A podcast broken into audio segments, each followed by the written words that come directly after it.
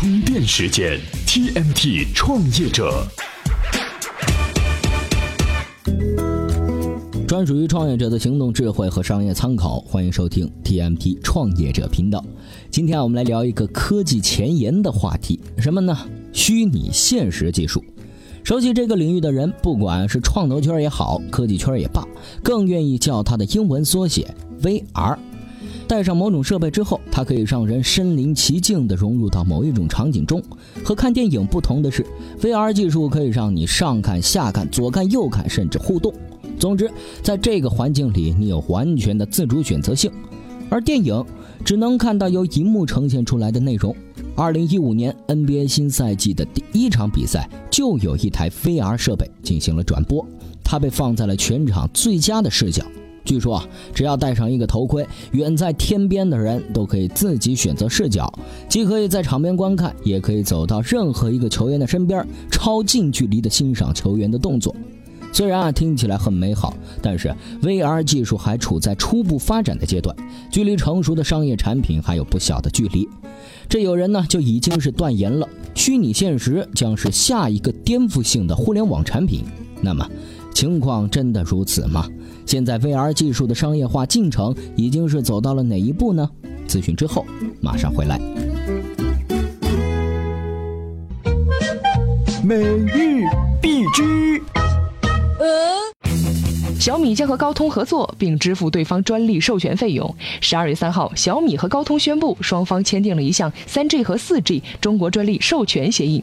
小米可以使用高通的专利开发和生产三 G、四 G 手机设备，并向高通支付专利使用费。音乐行业发生了一次大合并。十二月三号，百度音乐宣布与泰和音乐集团全面合并。双方宣称，泰和音乐在运营和版权方面的优势将结合百度的互联网产品经验，打造全新的互联网音乐平台。在 QQ 音乐、阿里音乐囤积了、抢占了大量优质版权资源的情况下，百度的这次合作似乎是无奈之举。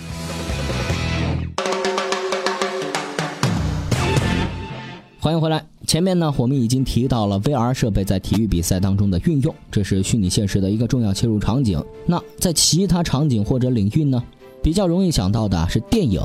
从二 D 到三 D 提升的不就是体验的感觉吗？而虚拟现实正好可以让观众彻底的沉浸在镜头里边，得到逼真的视觉和听觉效果。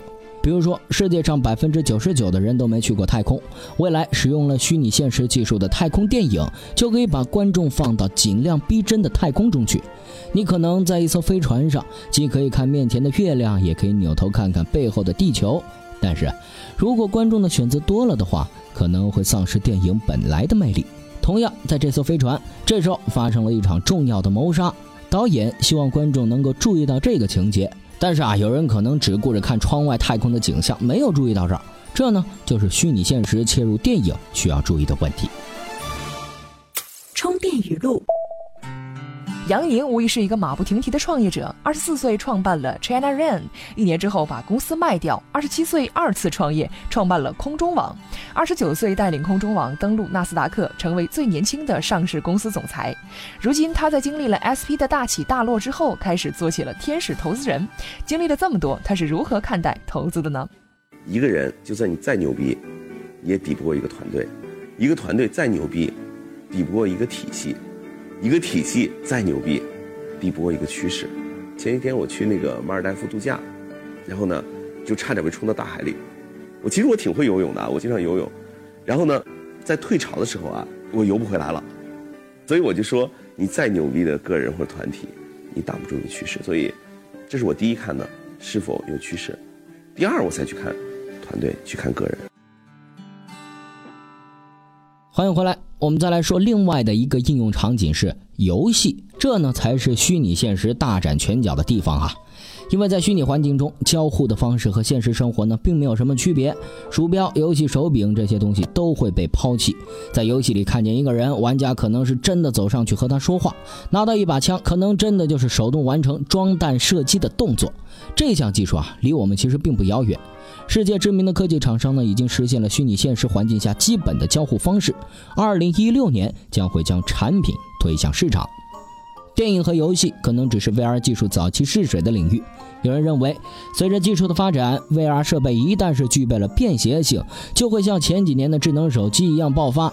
硬件的价格越来越低，内容越来越丰富，社交、娱乐、学习等等内容都可以搬到虚拟现实的环境里，形成新的生态圈。那么现在呢？VR 技术到底发展到了哪一步呀？事实上，这个市场已经是硝烟四起了。索尼、微软、三星、Facebook、HTC 都在加紧开发消费级别的 VR 设备，主要是面向游戏市场。最早的呢，在二零一三年就推出了开发者版本。二零一六年后啊，将会有一大批的 VR 设备推向市场。而国内的做虚拟现实的公司基本上呢分成了两波：一是现在的智能手机厂商，他们从硬件开始布局；二是视频网站，他们从软件和内容层面开始布局。YouTube 从去年呢就开始支持全景视频的播放，看来啊，国内的同行还需要努力呀。好了，今天的干货分享呢就是这样，来看看今天的关键词。今日关键词。充电时间，今日关键词：虚拟。尽管虚拟现实的技术呢还不是很成熟，但是不少知名导演已经是被它吸引了。《星际穿越》《环太平洋》《断头谷》等电影呢都是推出了 VR 的体验内容。今天我们推荐的这篇文章呢是详细的描述了 VR 技术在这些电影当中的运用。第一次看到虚拟现实场景的人又会有什么样的反应呢？今天您在充电时间的微信公众号回复“虚拟”两个字。就可以找到这篇文章了。今天的节目呢就是这样。目前充电时间系列节目呢一共有九大栏目板块，每周是更新数十期的内容。未来这个内容体系还将进一步的扩大，以帮助各位更加有效的利用碎片时间来进行充电。如果您喜欢我们提供的音频内容服务，请支持我们。在充电时间的微信公众号，您可以开通付费节目内容充电学院，每天收获一些有用的上课知识点，将来自己创业做老板，再回来给我们更大的支持。好了，今天的节目呢就是这样，感谢您的收听，我们下期再见。随时随地，随心所欲，你的随身商学院。这里是充电时间。